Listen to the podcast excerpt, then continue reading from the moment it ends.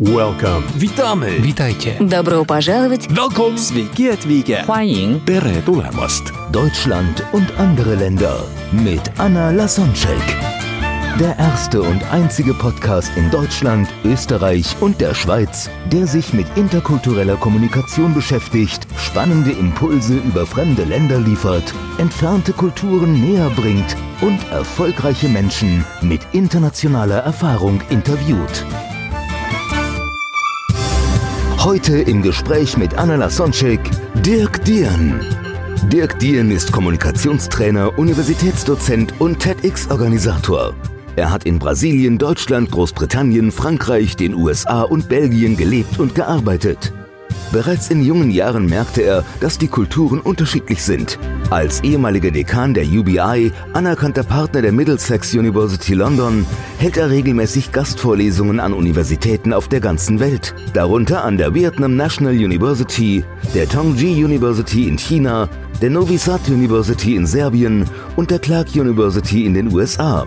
Als Kommunikationstrainer berät er regelmäßig internationale Unternehmen und öffentliche Institutionen, darunter auch das Europäische Parlament. Dirk ist auch ein Botschafter von TED, der zahlreiche TEDx-Veranstaltungen koordiniert hat, darunter TEDx Luxemburg City mit Videos, die mehr als 10 Millionen Menschen gesehen haben. Welcome to the first intercultural podcast in Germany, Austria, and Switzerland. And I've got a very, very special guest today.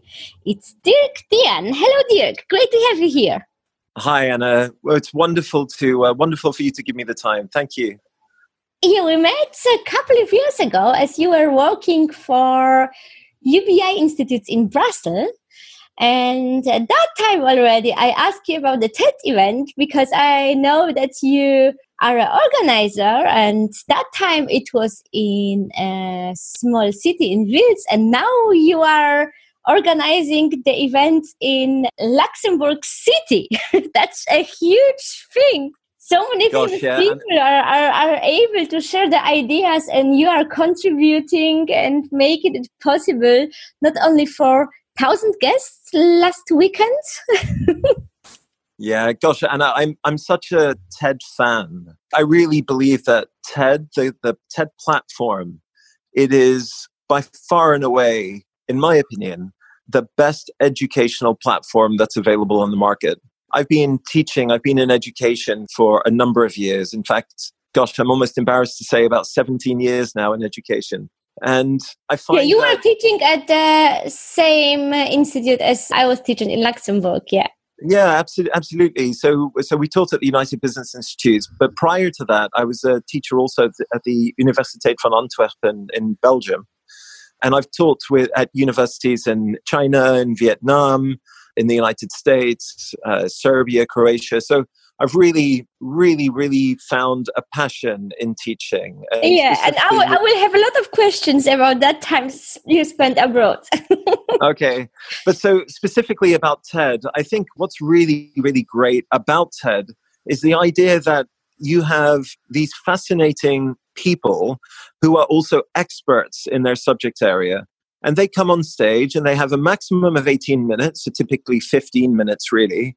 And they come on stage and they have the time for only one good idea. And they present it in a very unique way. You know, they, they present it in a very typical TED like manner. And as you know, there have been there have been books written about how to give a good TED talk. oh, It- it yeah, really I've is- been it- it- preparing for it. yeah, that's it. I uh, well, exactly, Anna. You know very, very well. And so there is a very unique style, and that style is just a really effective way of communicating. So I got interested in TED uh, probably about seven years ago. Somebody asked me to host a TED event, and it was actually a small university event for a hogeschool, an haute école, so a, like a college in Brussels, so a place called EPHEC. So my first involvement was with TEDx EPHEC, and I was the MC between the speakers. And I, I met these speakers, and I thought, gosh, these are really amazing people. And, you know, I'd love to just sort of surround myself with them. And so I went to a dinner with them afterwards. And I thought to myself, how, how is it that I can be surrounded by such incredible people? You know what? I'm going to organize my own event. So, so to, that's, together, that's the best way to if if you want to meet great people, just be of a service and do something for them. And that, that's it. I mean, you know, I, I know that I know that organizing a TED event, it's it, I mean, it's it's entirely volunteer work, you know. So, and it is a lot of work. I mean, don't don't get me wrong, but the payoff really is that you're surrounded by these amazing people, and not only that, actually, the audience as well. But you know, I can talk about the audience forever. But uh, yeah, so I decided to apply to TED and, and I got my university license. And we held our first TEDx event at UBI in the small city of Wiltz, as you said, in the north of Luxembourg. Yeah.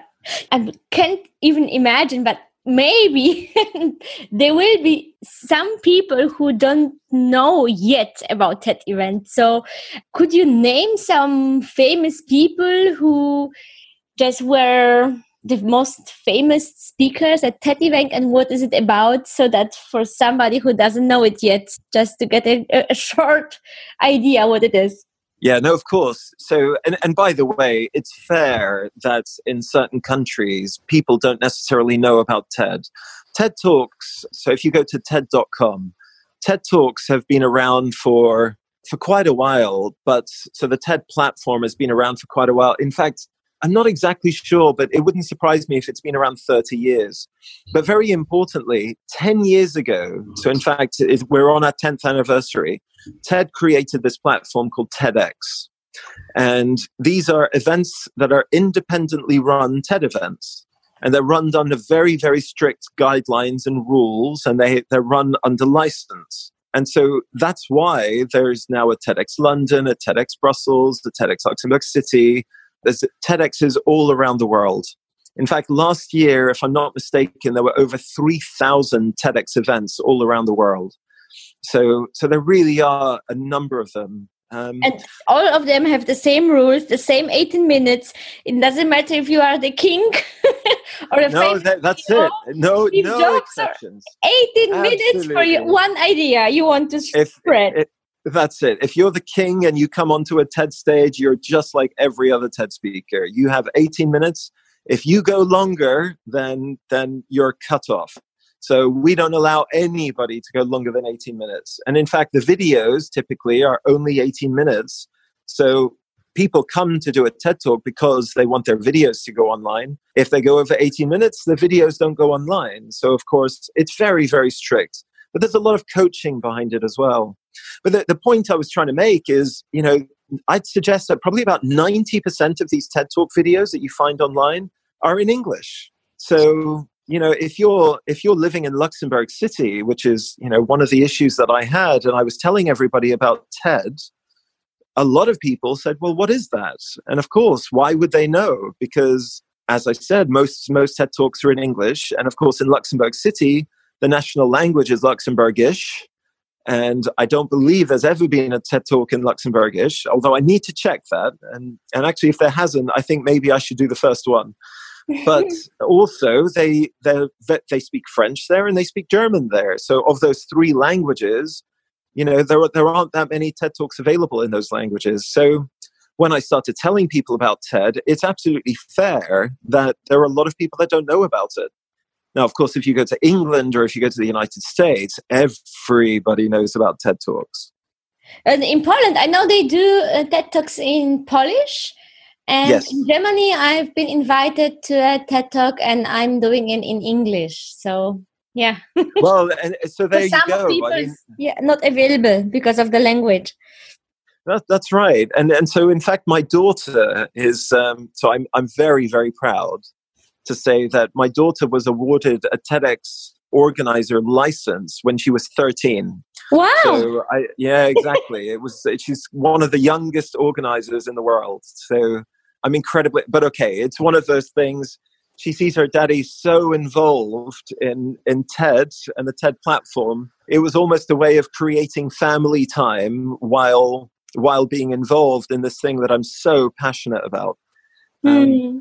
So, but one of the one of the learning experiences was we did her TEDx event in Belgium at her high school, and that was in Dutch. And it suddenly became really, really difficult to find sponsors. it became quite difficult to find speakers. And people that you would imagine that are very, very keen on doing talks actually didn't really know about it. So there were a lot of people out there that we approached and said, Have you ever thought about doing a TED talk? And they would answer, What's TED? Now, I don't think I've ever experienced walking up to somebody that's English or English speaking natively and said to them, Have you thought about doing a TED talk? And them saying, What's TED? Because it seems like, you know, the English speaking world all know what TED is. Yeah, um, you, you don't get the knowledge in the school. It's very, very, the recent ideas and very, very innovative. So, yeah. yeah, precisely. And it, and it's funny because now that we did host the TED event at my daughter's school, um, now the all the teachers are starting to use TED talks in their classrooms. So not just the English teacher, because there are some Dutch speaking school, uh, Dutch speaking TEDx talks out there. So they've started using those in their classroom. So I've managed to spread the message even through a Dutch speaking high school. So that, that's fabulous, really cool. Are there any TED Talks you enjoyed the most or you had the biggest impact? Some of them you've heard, or maybe even some guests you organized and you made it possible for them to share their ideas? Oh, that, that's a crazy difficult question. oh, my word okay, so let, let me let me handle that question. It doesn't have to be only one. Maybe you name no, no, I, I, absolutely. Uh, that, that's fair. So, well, okay. Let, let me tell you this. I was introduced to TED by a TED talk that almost everybody I know has seen. The Sir Kenneth Robinson uh, talk about how education kills creativity. And I've got to tell you, I saw that talk and I thought, my word, that's just so relevant um, but of course, you know, I saw this some seven years ago, and actually, it was even 10 years prior to that. So that talk was given such a long time ago. And yet, it's still relevant today. You know, you, when you talk about the slow change in education, you know, traditional education, and how things aren't moving quick enough. And then you watch Sir Kenneth Robinson talk about how edu- creativity is being killed by the way that education is currently taught. And then you realize that, my word, nothing's changing. So everybody has seen this talk, it seems. You know, I think this is in the hundreds of millions of views on TED.com. And yet nothing's changing. So that, that one talk had such a huge impact on me. And of course, then I started watching it and you know talks like uh, Susan Cain's the power of silence she she spoke about the book that she wrote which was really incredible Ben Goldacre did a really good talk about bad science, which of course, you know, that's so relevant today in these in these days when people are quoting fake news and they're quoting statistics that aren't necessarily stemming from anywhere. So there are a lot of really amazing talks out there that, I'd certainly recommend. Now, your actual question was which of the talks did I host that I loved most?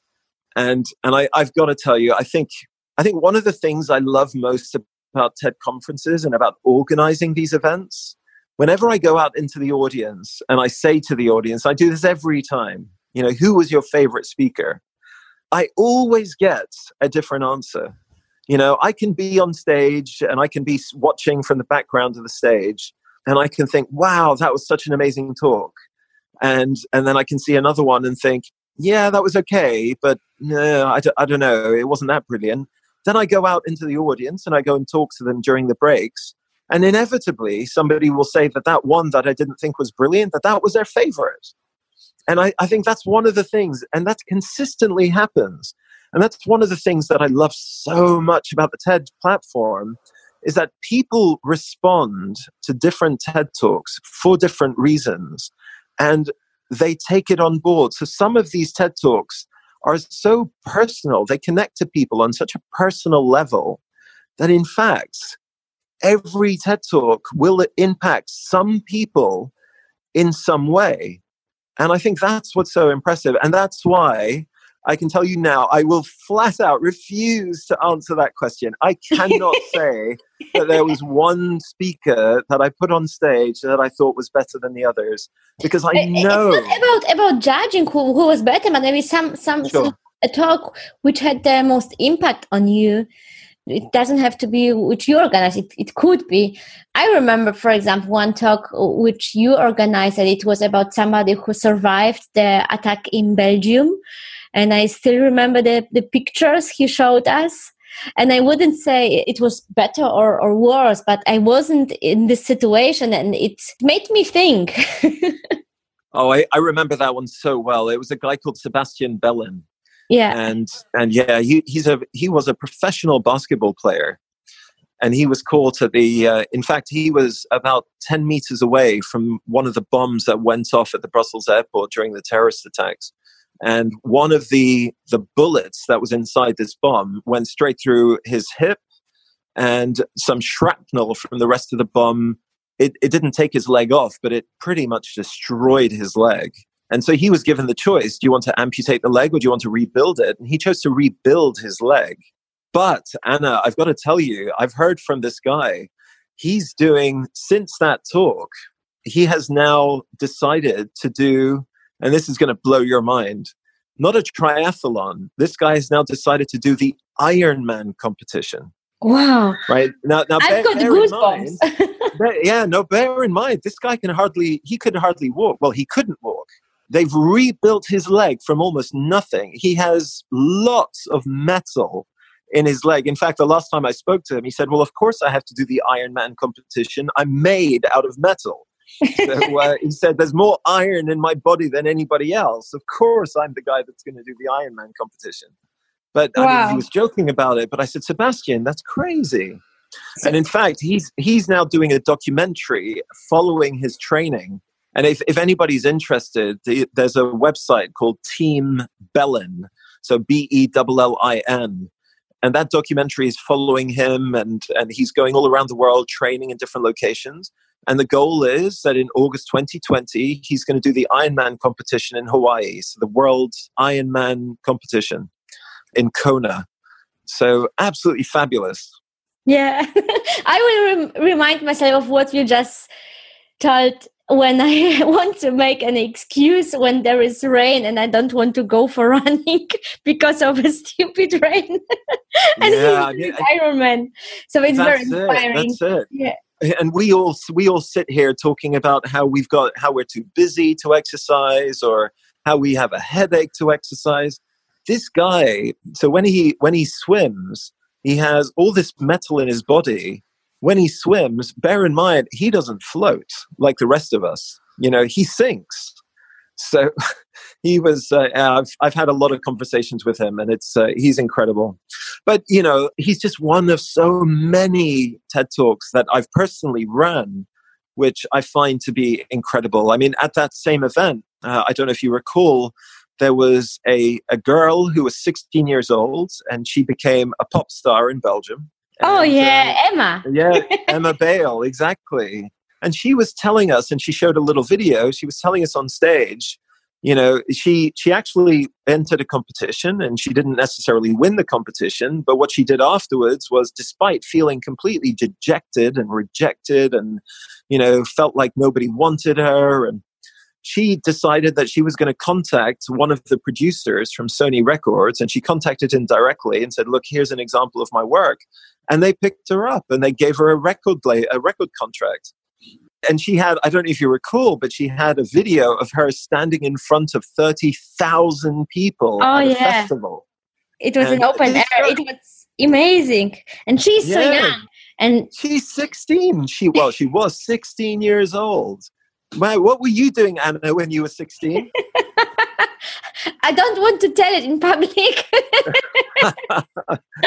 yeah, I, I know when I was 16, I was probably like every other teenage boy and looking for every excuse not to do what I was told by my mom. So, you know, and, and here. Yeah, I was very rebellious. People. That's why I moved from Poland to Germany because I didn't follow the rules which my parents put on me. Oh, that that's true. You're the rebel. You're the proper rebel, aren't you? I remember the story, Anna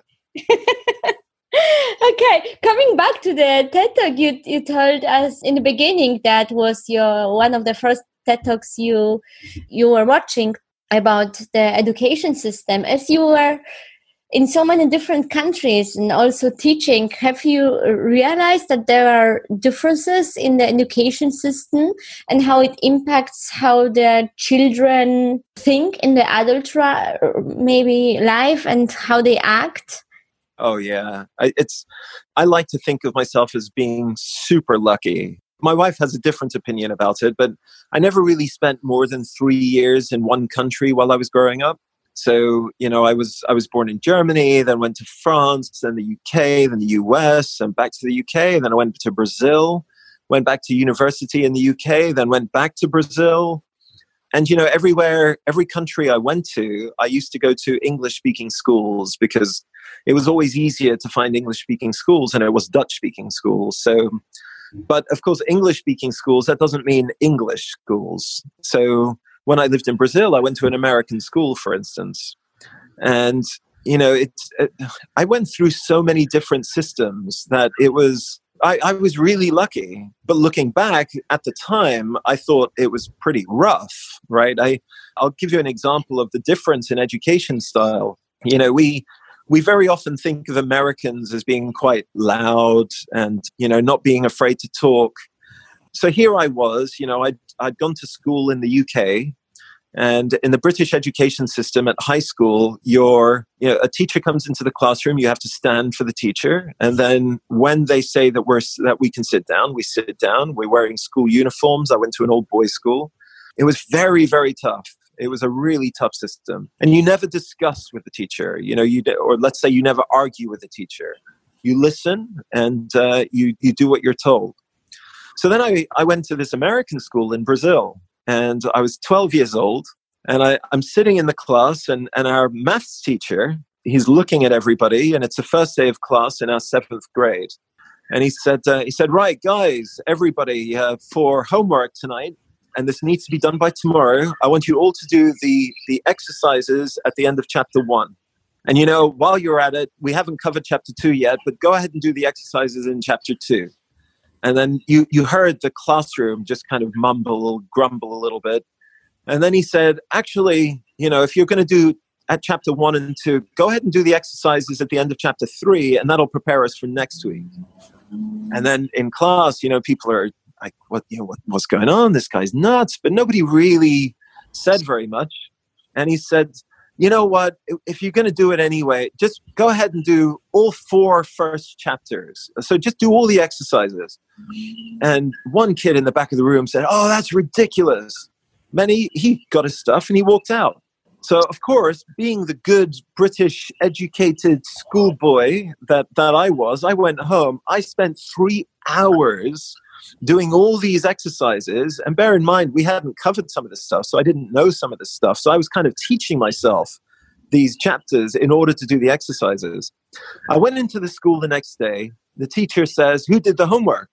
So of course I put my hand up, but between me and one other girl in the one other girl in the class, we were the only ones that did it.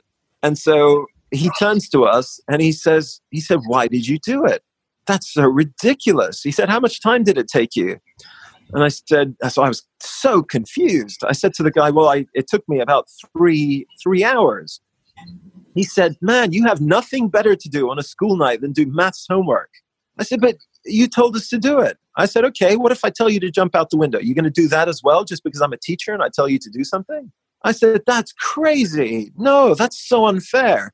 And of course, at this time, everybody else in the classroom is laughing and pointing at me and and of course i've only been in this school for a couple of days and i feel so humiliated. And then he said right everybody else sit down. Who didn't do the homework?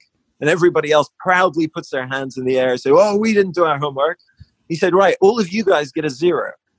And they were like oh but wait what are you talking about? That's not fair. Why do you give us a zero?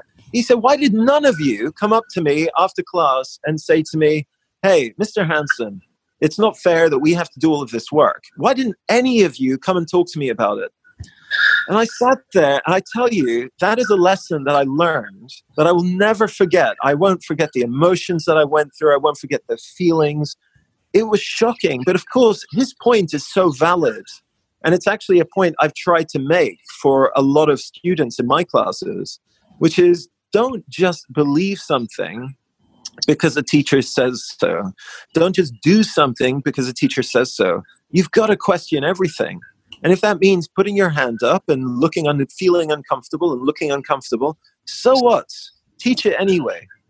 Yeah, so, so it, it or, or to ask it anyway. We should use our own head and we don't like something just to discuss and That's negotiate. And, and it's I, I've lesson for that- life. it, eh, that's it. But I've learned that's a pretty typical thing in an American education system. But so, of course, that's the American education system. Morgen geht es weiter im Gespräch mit Dirk Dien.